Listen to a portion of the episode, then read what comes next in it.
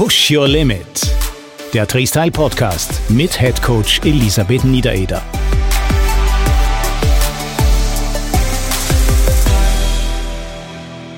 Willkommen zu einer neuen Folge von Push Your Limit, dem Freestyle Podcast und natürlich wieder mit eurem Head Coach. Hallo Lissy. Hallo Dieter.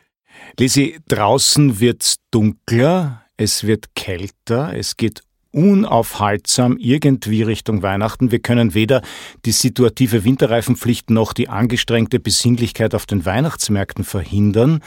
Was liegt also näher, als deine vielen Zuhörerinnen und Zuhörer winterfit zu machen?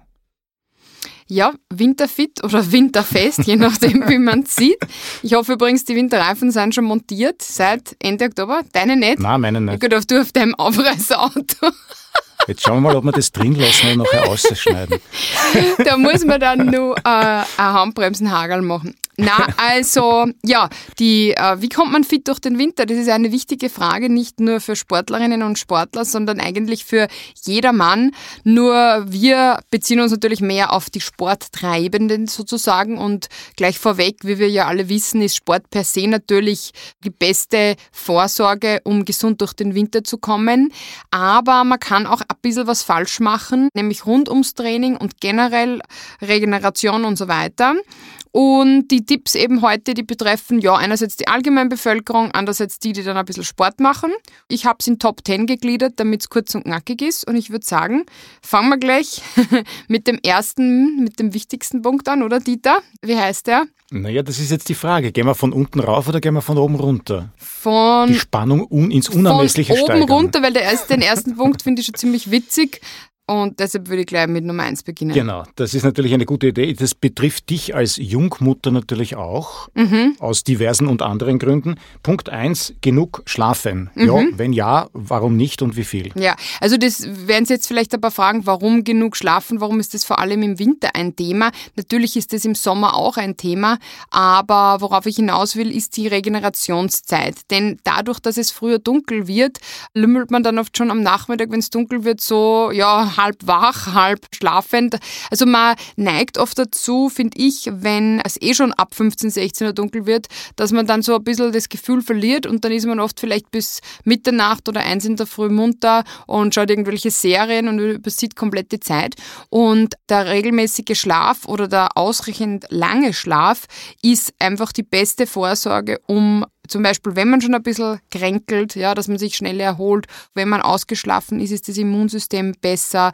Da sind einige Sachen, die man davon profitieren kann. Aber ich habe mir gedacht, ich nehme das einfach gleich mal als ersten Punkt rein, weil das ist das Einfachste, das kann sich jeder leisten und organisieren. Man muss es halt nur wollen. Und unter genug würde ich jetzt in dem Kontext so sieben bis acht Stunden verstehen. Also sieben sollten durchaus machbar sein. Acht ist vielleicht dann schon ein bisschen ein Luxus. Und was auch noch wichtig ist, ist, das ist zwar oft so ein bisschen, ja, umstritten, aber der Schlaf vor Mitternacht ist, auch wenn man sich natürlich immer umgewöhnen kann, aber ich sage mal mit normalen Arbeitszeiten, mit einem normalen, ja, Biorhythmus, ist natürlich besser, ich gehe um 22 oder 23 Uhr schlafen und nicht jeden Tag äh, um zwei in der Früh. Ich glaube, das ist eh klar.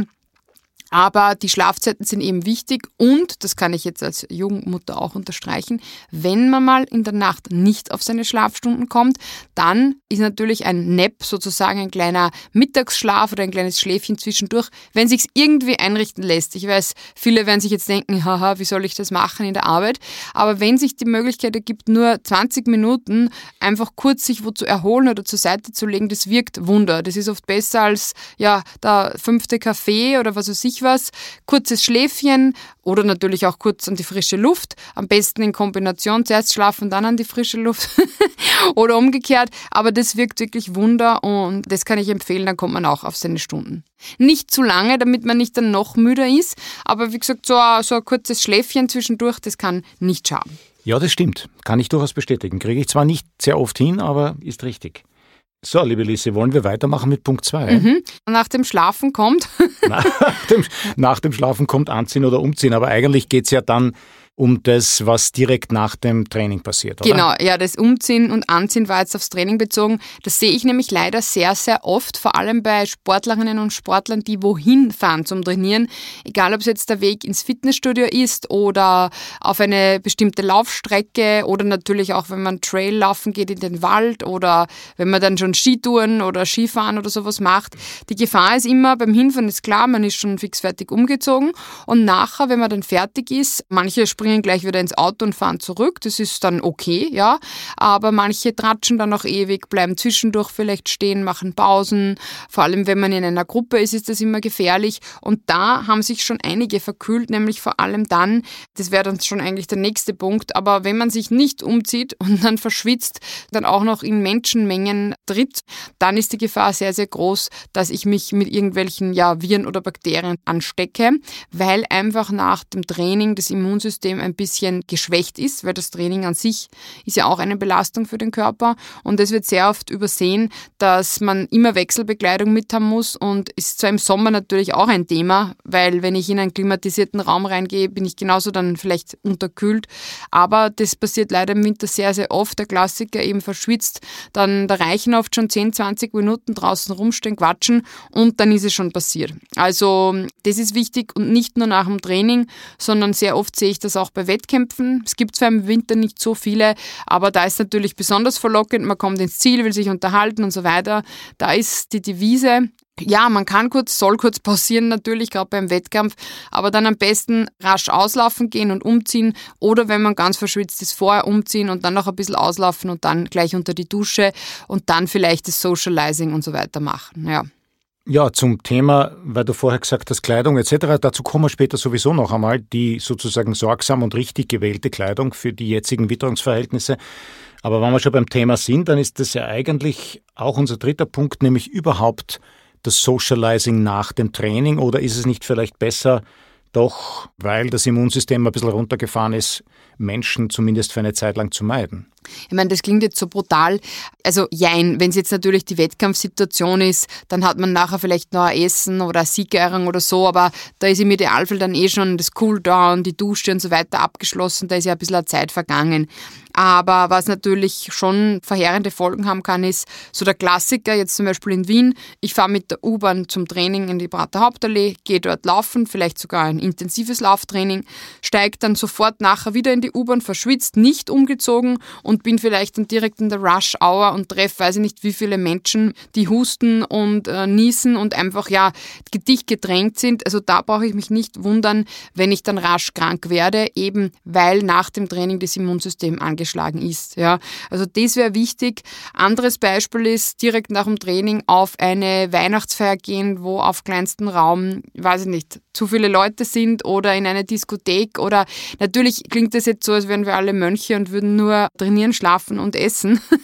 aber es geht einfach nur ums Timing. Es spricht ja gar nichts dagegen, aber ich muss vielleicht jetzt nicht mein Training noch direkt reinpressen vor eine Veranstaltung, wo ich weiß, da bin ich stundenlang vielleicht in schlecht gelüfteten Räumen auf engstem Raum. Dann kann ich entweder das Training vielleicht schon morgens erledigen oder an dem Tag darauf verzichten, weil da tue ich mir vielleicht dann gefallen, wenn ich dann nicht direkt danach irgendwo hingehe. Und das ist halt leider Faktum kann einem auch schon im Familien- oder Bekanntenkreis passieren. muss ja nur, wenn vier bis sechs oder acht Leute aufeinandertreffen und einer ist ein bisschen krank und man kommt selber gerade vom Training heim. Das ist mir auch ein, ein einziges Mal passiert. Ich schaue eigentlich immer, dass ich nicht krank werde, aber direkt vom Longtrack heim. Besuch war schon viel zu früh da. Ja, dann nicht einmal gescheit duschen, umziehen und dann, ja, ich bin ein bisschen krank, umarmt und dann, dann hat es schon gereicht. Ja. Und da kann man der fitteste Mensch auf der Welt sein, wenn das Immunsystem einfach angeschlagen ist. Also konkret sind die Lymphozyten ein bisschen erniedrigt vor allem nach intensiven Ausdauereinheiten und da kann dann einfach das Immunsystem nicht so gut reagieren. Und da muss man auch ein bisschen egoistisch sein und sagen, du, wenn wer krank ist, bitte nicht auf Besuch kommen. Ich meine, spätestens seit Corona sollte das eh selbstverständlich sein, aber man muss vielleicht doch manchmal die Leute ein bisschen wachrütteln oder auch sagen, ja, bitte, du kommst direkt von der U-Bahn, wasch dir bitte vorher die Hände oder so. Also, wie gesagt, muss nicht die riesen Firmenweihnachtsfeier sein, kann auch im kleinen Kreis sein, aber da jetzt vor allem in den kälteren Monaten, das ist einfach einfach die Zeit, wo man leichter krank wird und wo viele Leute einfach immer krank sind. Da speziell auf das achten, ohne jetzt eine Neurose zu entwickeln. Wenn wir jetzt schon dabei sind, gut, das betrifft jetzt der folgende Punkt, nämlich Punkt 4, natürlich nicht nur nach dem Training, aber da wahrscheinlich ganz besonders. Und auch was sozusagen die Regeneration im Immunsystem betrifft, ausgewogen essen und trinken. Genau.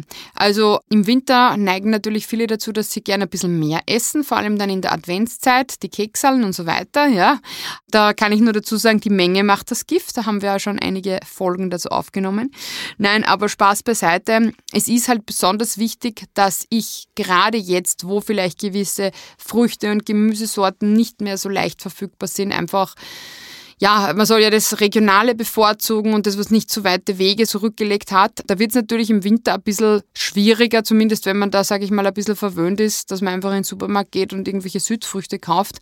Da muss man halt ein bisschen zu den vielleicht unattraktiveren Gemüsesorten oder so, wie Kraut und ja, Rüben und Erdäpfel und so weiter, vielleicht ein bisschen zurückgreifen und da ein bisschen schauen, was kann man an Gemüse und ja, Vitamin, Mineralstoff, Mikronährstoffquellen heranziehen. Das ausgewogen Essen wird halt einfach deshalb wichtiger, weil es eben ein bisschen schwieriger ist von der Verfügbarkeit. Ja, also jetzt konkret gesagt, zum Beispiel im Sommer macht man sich in der Früh vielleicht ein Müsli oder ein Porridge mit Beeren. Die sind frisch, ja, aus der Region. Die gibt es jetzt halt nicht frisch aus der Region. Jetzt kann ich Tiefkühlbeeren zum Beispiel nehmen, aber die muss ich halt in der Tiefkühltruhe haben, jetzt als Beispiel, ja. Oder zum Mittag. Vielleicht im Sommer macht man sich einen Salat. Jetzt wird man schwer einen frischen Salat vom Feld kriegen. Da muss man halt dann auf ein anderes Gemüse zurückgreifen, was vielleicht dann aber ein bisschen mehr vor Vorbereitungszeit braucht, wenn man das dann dünsten muss oder anders zubereiten muss und so weiter. Ja. Das heißt, man muss das ein bisschen besser planen. Wir haben auch eine Folge dazu aufgenommen, Ernährung als Medizin, also fürs Immunsystem. Die kann ich euch da wärmstens empfehlen, weil da gibt es einige Tipps und auch Vorschläge, wie man oder was man essen kann, um sich wirklich ausgewogen zu ernähren. Und beim Trinken möchte ich nur dazu sagen, auch wenn das Durstgefühl ein bisschen nachlässt, weil es eben nicht so heiß ist und man nicht so viel schwitzt, trotzdem schauen, dass man auf die notwendige Menge kommt. Da will ich jetzt gar keine konkrete Literzahl sagen, weil das ist bei jedem Menschen ein bisschen anders, äh, vor allem bei Sportlern. Aber da wirklich darauf achten, dass man genug Wasser oder auch Tees, die passen jetzt besonders gut, zum Beispiel Ingwertee wäre auch so ein Klassiker fürs Immunsystem, dass man darauf achtet, dass man da auch ausreichend versorgt ist. Also ausgewogen essen und trinken. Naja, und was die Ausgewogenheit betrifft, oder nennen wir es vielleicht lieber intelligent oder smart, das betrifft ja sicher auch das Training. Das heißt, wie gestalte ich das, damit das auch der Jahreszeit, der Temperatur entsprechend angepasst ist und für mich Sinn macht? Ich meine, da gibt es zwar noch eine eigene Folge dazu zu dem Thema, aber kurz vorweg, generell die ganze Jahreszeit, aber vor allem im Winter ist das Smart Trainieren wichtig. Was bedeutet Smart? Ich muss mein Training auch so wie im Hochsommer, wenn es über 30 Grad hat, aber da verkühlt man sich vielleicht nicht so leicht, sondern kriegt eher einen Hitzeschlag.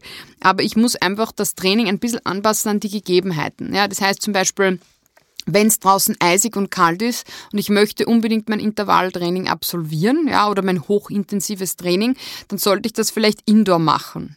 Das heißt, ich versuche dann nicht draußen irgendwo, wo es rutschig ist und so weiter, wo ich mir wehtun kann oder wo ich mich im Anschluss leichter verkühlen kann, sondern dann mache ich das zum Beispiel am Laufband. Oder ich sage, hm, die nächsten zwei Wochen ist Schnee und Eis und Minusgrade angesagt, vielleicht lege ich da mal eine Phase ein, wo ich vielleicht äh, lockerer trainiere oder anders trainiere. Das Wetter kann natürlich auch insofern nutzen, dass man Wintersportarten macht, wie ja Skitouren gehen, Langlaufen oder Skifahren, je nachdem, was man da gerne macht.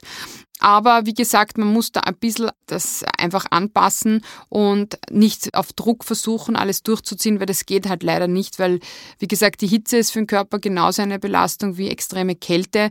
Aber bei der extremen Kälte, da geht es wirklich ruckzuck und meist krank. Ja, aber genauer gehe ich dann in einer eigenen Folge drauf ein, vor allem was das Laufen im Winter betrifft.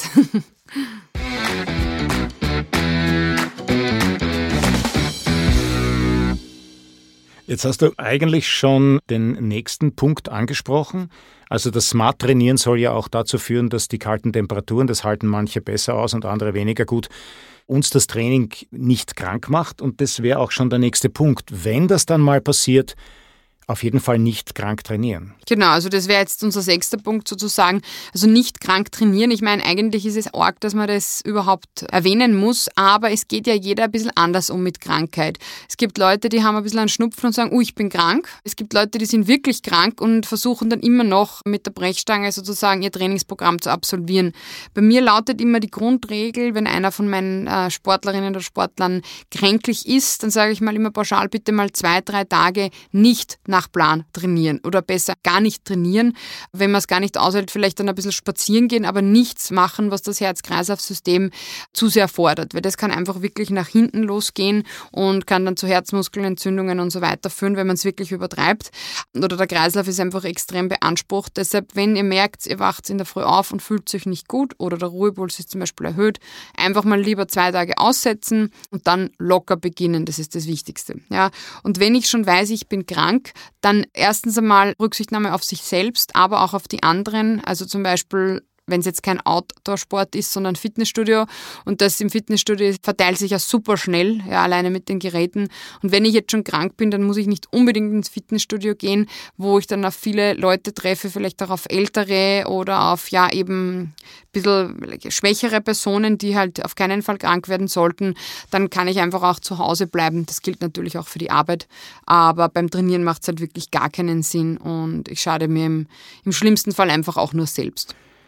Damit wären wir eigentlich schon beim nächsten Punkt, das Aufwärmen. Mhm. Vermutlich jetzt gerade und Outdoor-Training bei diesen Temperaturen besonders wichtig. Genau, also Aufwärmen, das ist immer so ein bisschen ein Punkt, den man gern weglässt, genauso wie das Dehnen nachher.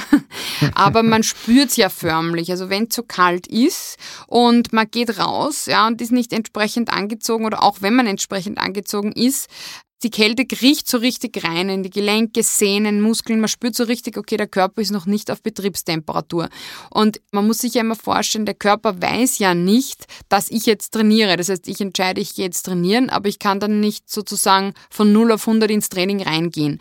Und man hat ja generell immer eine gewisse Aufwärmphase dabei, Sommer wie Winter.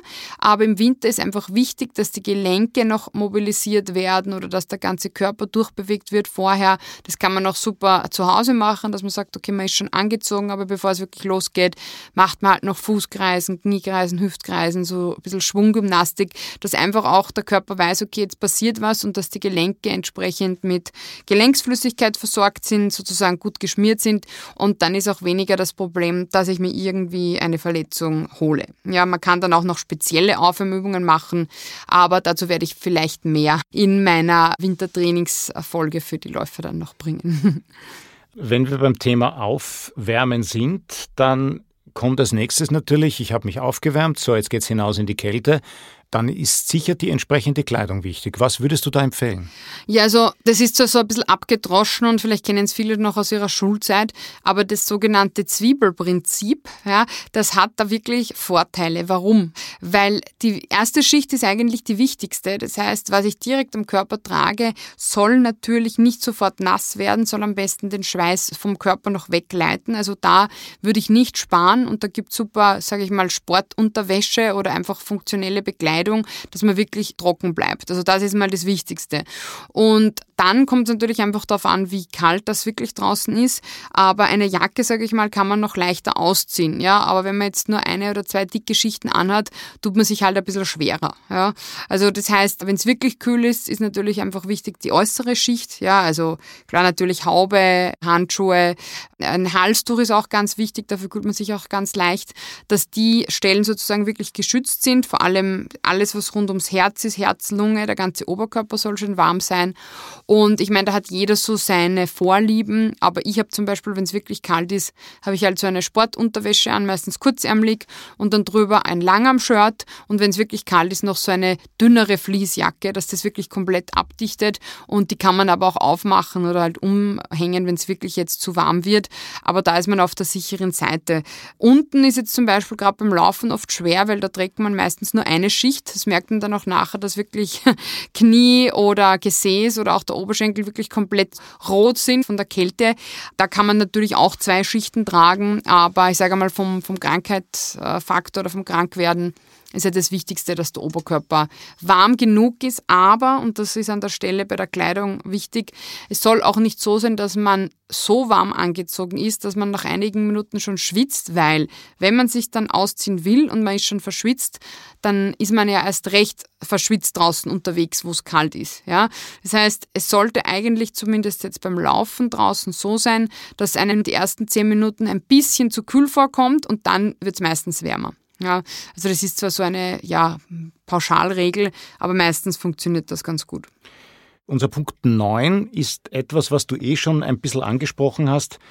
bei den jetzigen Temperaturverhältnissen bei Kälte vielleicht, wenn es dann an die hochintensiven Trainingseinheiten geht, das möglicherweise ein bisschen reduzieren. Ja, also vor allem, wenn sie Outdoor sind. Aber natürlich Indoor betrifft das genauso, was ich vorher auch gesagt habe, mit dem Immunsystem und mit dem Smart trainieren.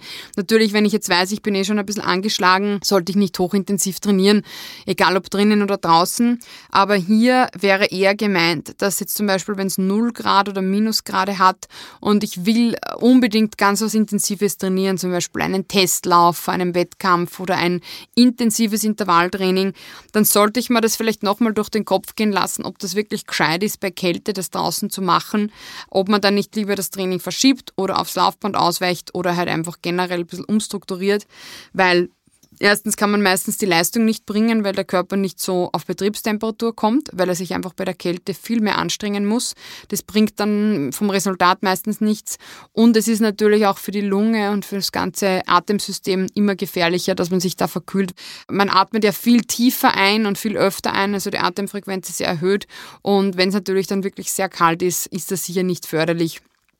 Vor allem, wenn man vielleicht in den oberen Atemwegen eh anfällig ist, dass man sich da was holt. Ja, also da wirklich gescheit sein und sagen, muss die eine jetzt wirklich heute sein? Oder muss sie dann vielleicht am Abend oder in der Früh sein, wenn es noch kälter ist draußen, kann man es vielleicht zum Mittag machen oder eben indoor. Da gibt es einige Alternativen, aber da habt ihr hoffentlich einen guten Trainer an eurer Seite, der euch da beraten kann.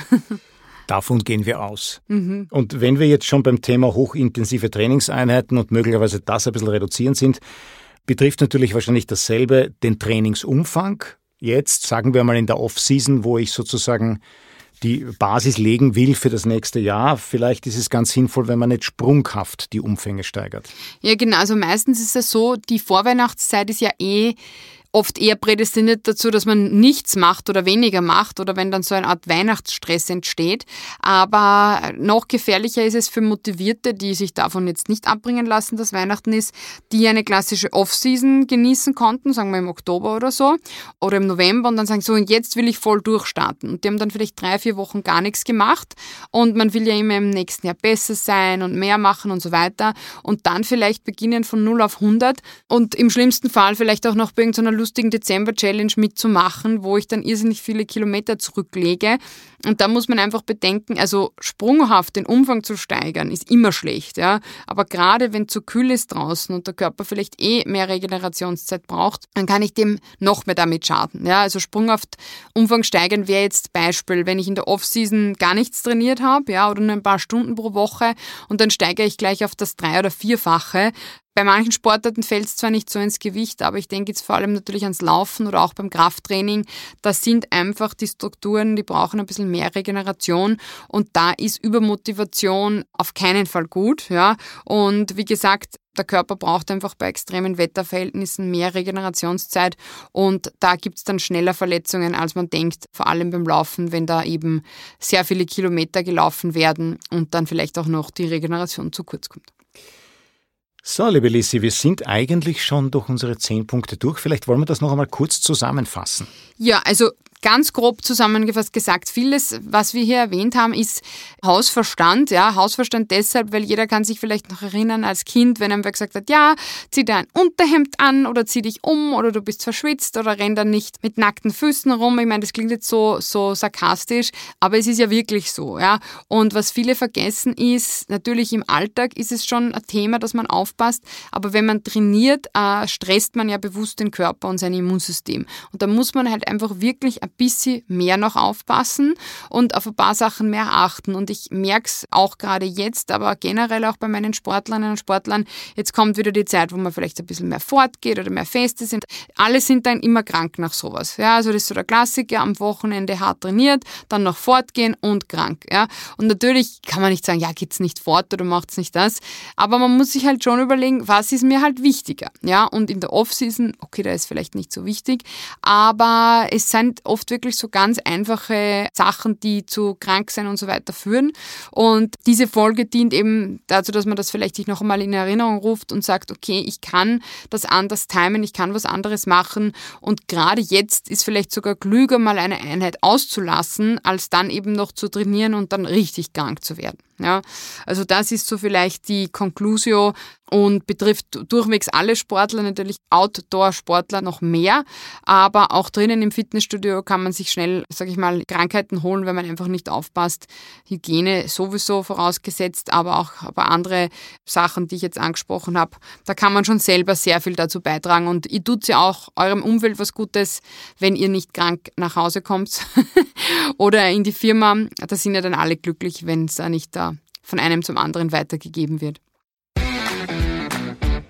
Also, liebe Lisi, ganz kurz zusammengefasst und du sagst mir, ob das jetzt stimmt, was ich sage. Punkt 1, genug schlafen, wir reden über sieben bis acht Stunden. Mhm, korrekt. Zweitens, nach dem Training gleich umziehen, nicht lang rumstellen. Yes. Drittens, nach dem Training Menschen meiden, Öffis, Partys etc. Yes, auch richtig.